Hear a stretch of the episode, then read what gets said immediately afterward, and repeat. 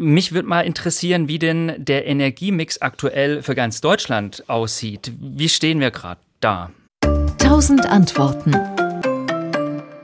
Wenn man das ähm, anguckt, haben wir etwa ein Viertel ähm, des ähm, Primärenergieverbrauchs, also was wir an Energie insgesamt verbrauchen, ist nach wie vor Gas.